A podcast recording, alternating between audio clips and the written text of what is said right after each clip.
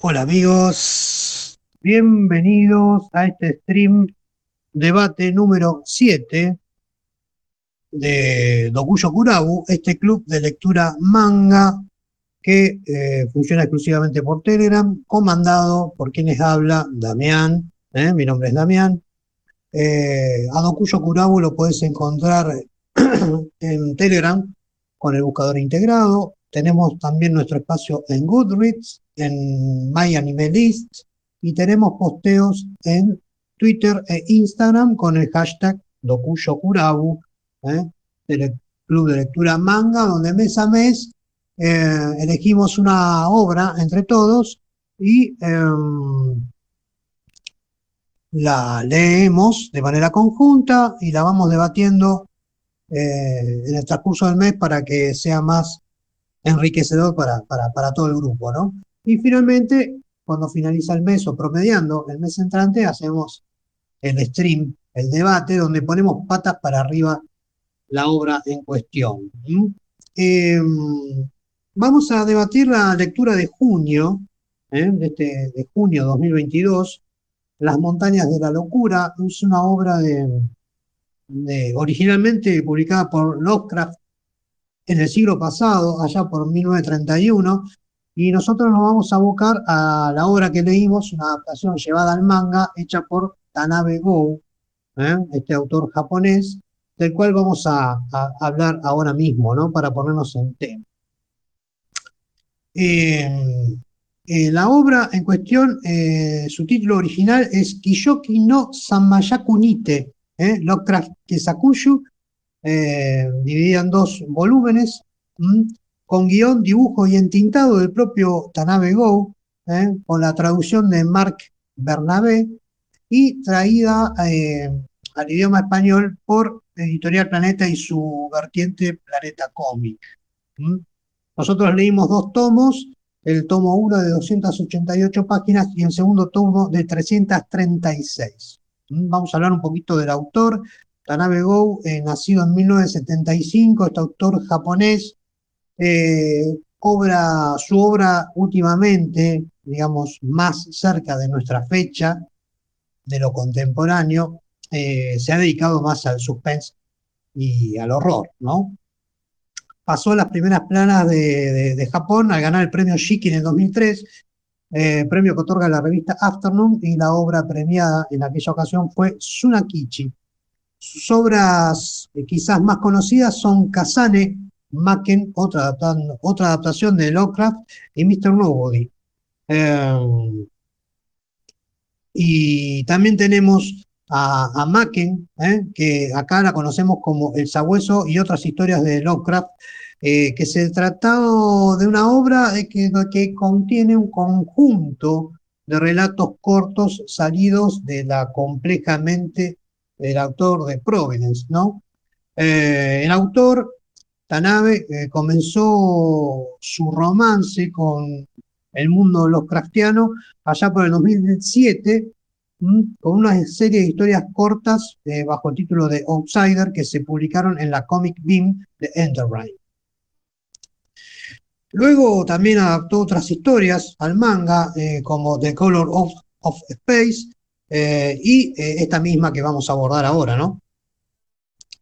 algunas de sus más recientes eh, realizaciones del universo de Lovecraft y adaptadas al manga han recibido eh, nominaciones a premios como el Osamu Tezuka o el premio Eisner, eh, como en el caso de la obra Toki, o Koerei Kage, adaptación de la sombra fuera del tiempo. Realmente vemos que, si bien se han hecho otras adaptaciones eh, al, mundo de la historieta como la de Alan Moore con Providence, donde se pone en manifiesto un extenso trabajo de documentación que enriquece la obra. Realmente vemos en la obra de, de Tanabe Go una adaptación magnífica eh, que no nos vamos a cansar durante este debate de realzar sus virtudes, ¿no?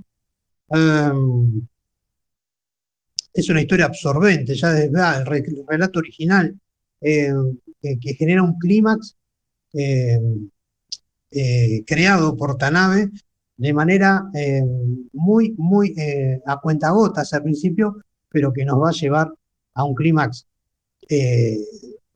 muy bien logrado.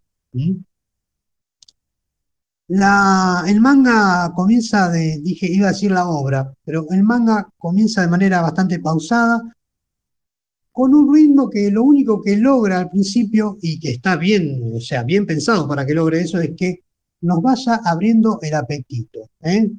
para comernos después el plato principal. Eso sería una sucesión de platos en un menú de pasos, si se quiere, muy en boga hoy en día, eh, para poder disfrutar una, una cena, un almuerzo completo de una hora, eh, de unos quilates invaluables, ¿no?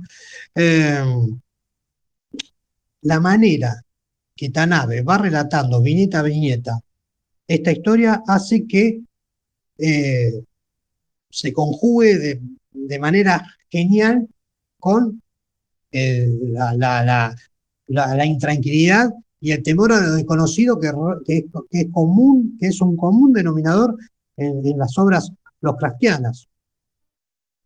La intro de la obra está perfectamente hecha, donde ya nos marcan el tono y nos marcan por dónde va a ir la cosa, sobre todo en el primer eh, tomo, ¿no? Después en el segundo tomo es algo diferente, pero porque ya tuvimos una intro muy buena en el tomo 1.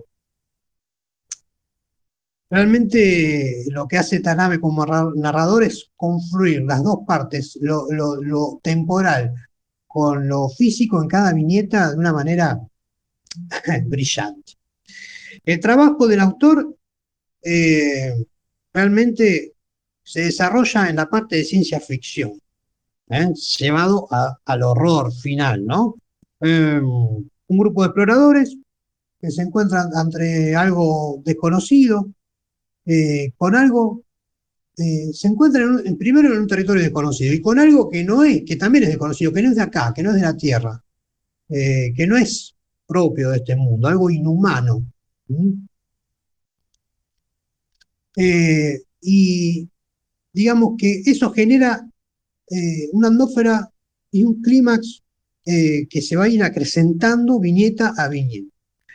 Vamos a hacer un ejercicio de, comprensión para entender por qué Lovecraft escribe esta historia en ese tiempo, ¿no?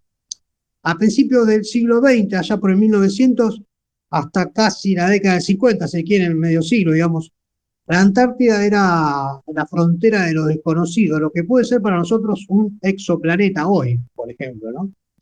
Eh, entonces, era o es una lección comprensible, si se quiere, centrar eh, una historia de horror, ciencia ficción, en, en, esa zona inhóspita, deshabitada por aquellos tiempos de la, de la Tierra, donde la imaginación se presta para, para eh, que corra descabelladamente, ¿no?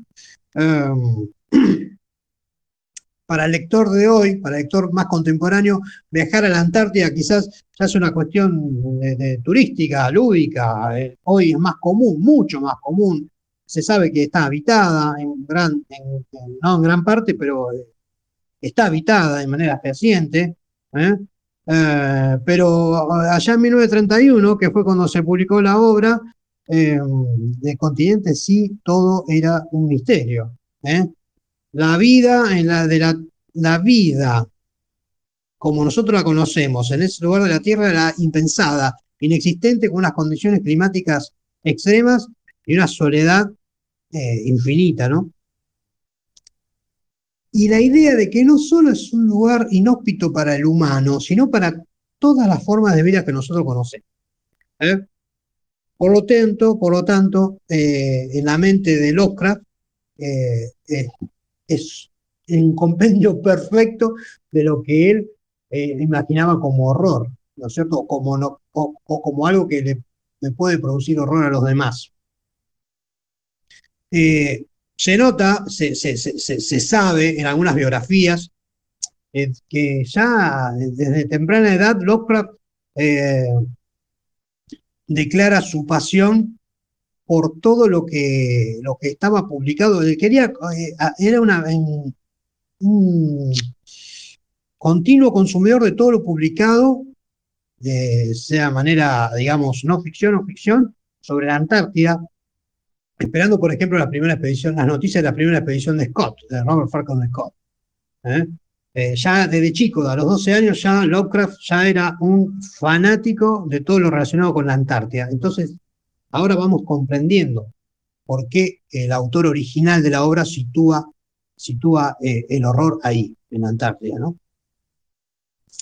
El autor que hizo la adaptación, nuestro Tanabe, consigue, a pesar de las diferencias de tiempo, eh, de lo que puede repercutir en un, en un, digamos, en un lector de hace 100 años con un lector más contemporáneo, transmitir calmadamente, hasta con bastante parsimonia, podríamos decir, eh, pero de manera muy exquisita, eh, todo, todo ese devenir, ese misterio, ese clima que se va creando de una manera eh, maravillosa, viñeta a viñeta. desde el minuto cero, el manga transmite toda la, todo, lo que, todo lo que implica Lovecraft como ciencia ficción, en cuanto al descubrimiento de algo oculto, hechos desconocidos, para nosotros y que seguramente van a conducir a alguna catástrofe, por lo menos es común en la, en la literatura Lovecraftiana, ¿no? Eh, se transmite muy bien todo esto en el equipo conformado para la expedición ¿eh? a la Antártida.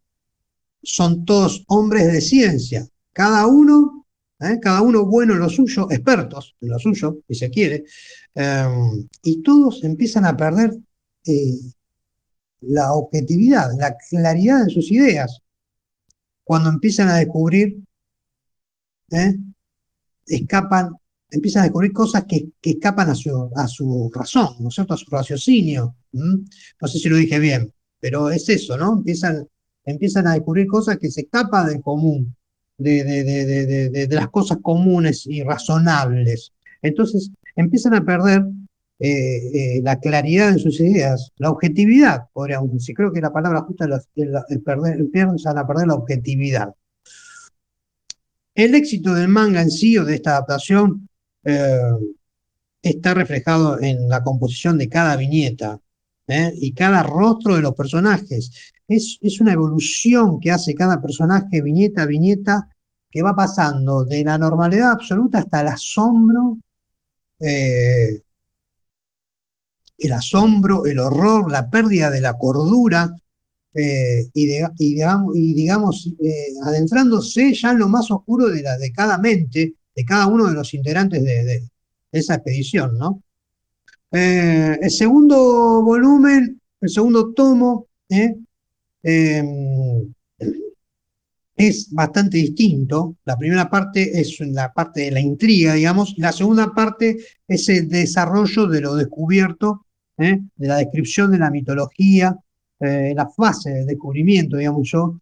Em, digamos que al principio, eh, cuando se nombra a los antiguos, se toca muy por encima, y en el segundo tomo es donde Lovecraft y Tanabe dan rienda suelta a describir con todos los matices, los orígenes de estos seres ancestrales que estuvieron en la Tierra hace ya milenios, ¿no? Llegada, su llegada, su desarrollo, su esplendor, eh, su enfrentamiento con otra raza ¿eh? y su posterior caída son expuestos de una manera brutalmente sinceras y que te calan hondo porque te llegan, la verdad. ¿eh? eh Lovecraft se tomaba o se toma en todas sus obras su precioso tiempo en describir lo que la mente le trasladaba a su, a su mano, a su pluma, ¿no? Y Tanabe Go es igual de detallista con un trazo que ahora en breve vamos a analizar, es de una calidad innegable, ¿eh? Innegable.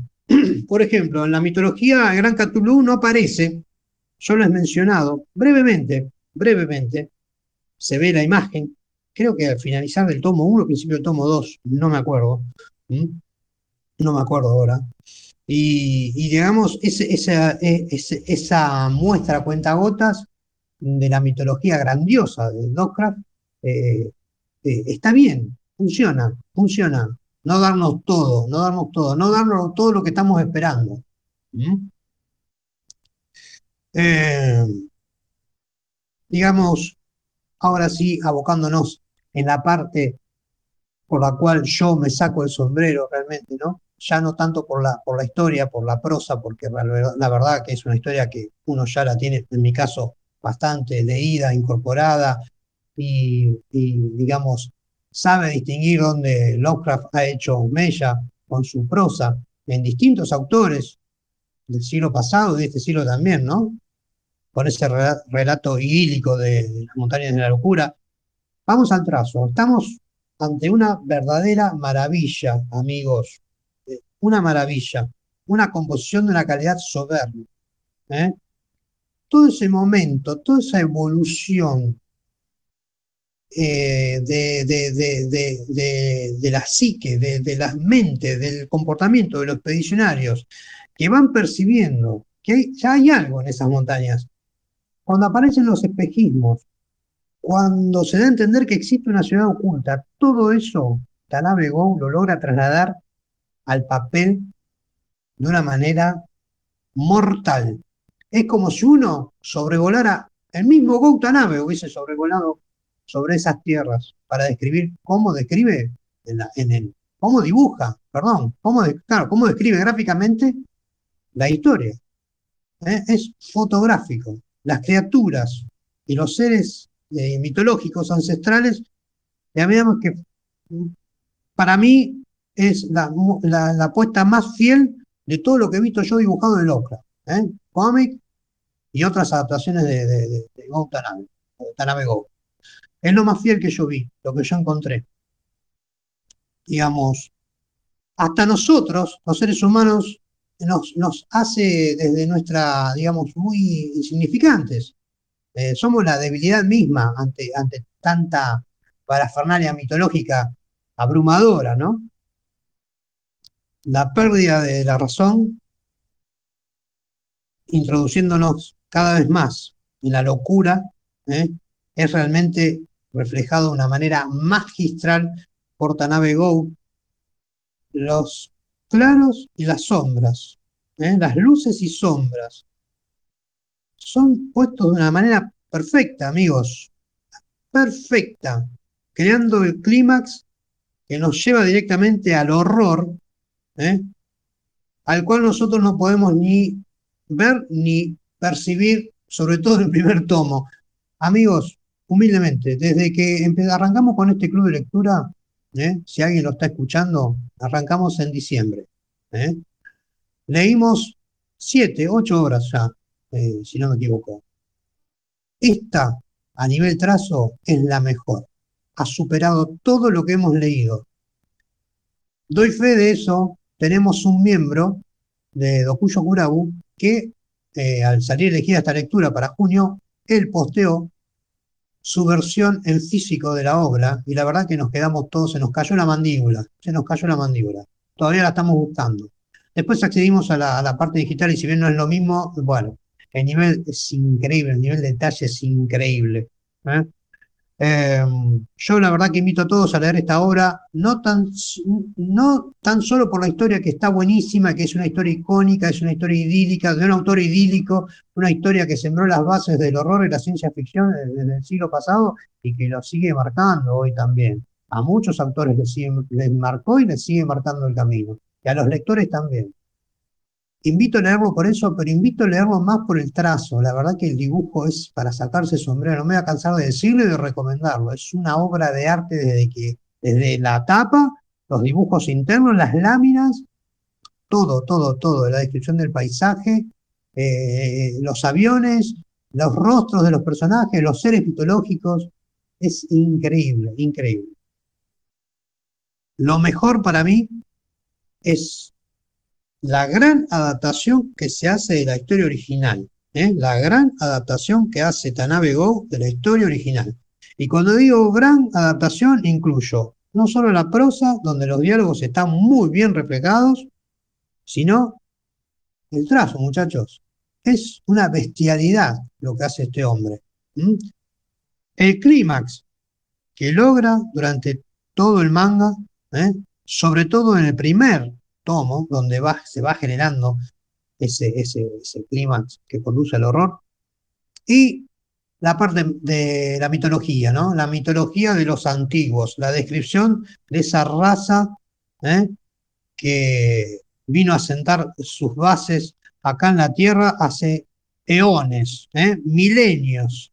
Señores, esto fue el debate número 7, el stream debate número 7 de nuestro club de lectura manga Dokuyo Kurabu, ¿eh? la lectura de junio, las, montañas de la locura, de Tanabe Go, eh, adaptación manga de una obra de H.P. Lovecraft. ¿eh? Eh, los invito a todos a sumarse a este espacio de lectura.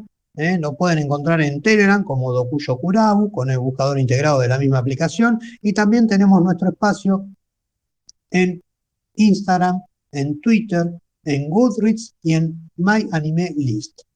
Más allá de eso, les digo que cada stream debate queda grabado para la posteridad en un podcast. ¿eh? Se hace un fiel reflejo sonoro de nuestros encuentros en un podcast, ¿eh? que también lo pueden encontrar como Dokuyo Kurabu en todas las plataformas de podcast más importantes. Luego de 20 minutos de estar hablando eh, sin parar, les digo amigos que este fue un gran encuentro, un gran stream, un gran debate y los quiero invitar a sumarse a Dokuyo Kurabu ¿eh? y a sumarse a cada stream o debate del Club de Lectura Manga Dokuyo Kurabu. Amigos, nos vemos en la próxima. Un abrazo para todos.